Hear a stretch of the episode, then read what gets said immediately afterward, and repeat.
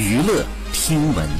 关注娱乐资讯。截止到七月一号凌晨，主旋律献礼片《一九二一》的点映和预售总票房达到了一点一亿元。电影《一九二一》由黄建新和郑大圣联合执导，黄轩、倪妮、王仁君、袁文康、韩东君、刘昊然、张颂文、祖峰、窦骁、王俊凯、王源、朱一龙、张超、张云龙、胡先煦。陈坤、李晨、欧豪等主演，讲的是一九二一年中国共产党第一次代表大会召开，中国共产党成立的故事。好，以上就是本期内容，喜欢请点击订阅关注，持续为你发布最新娱乐资讯。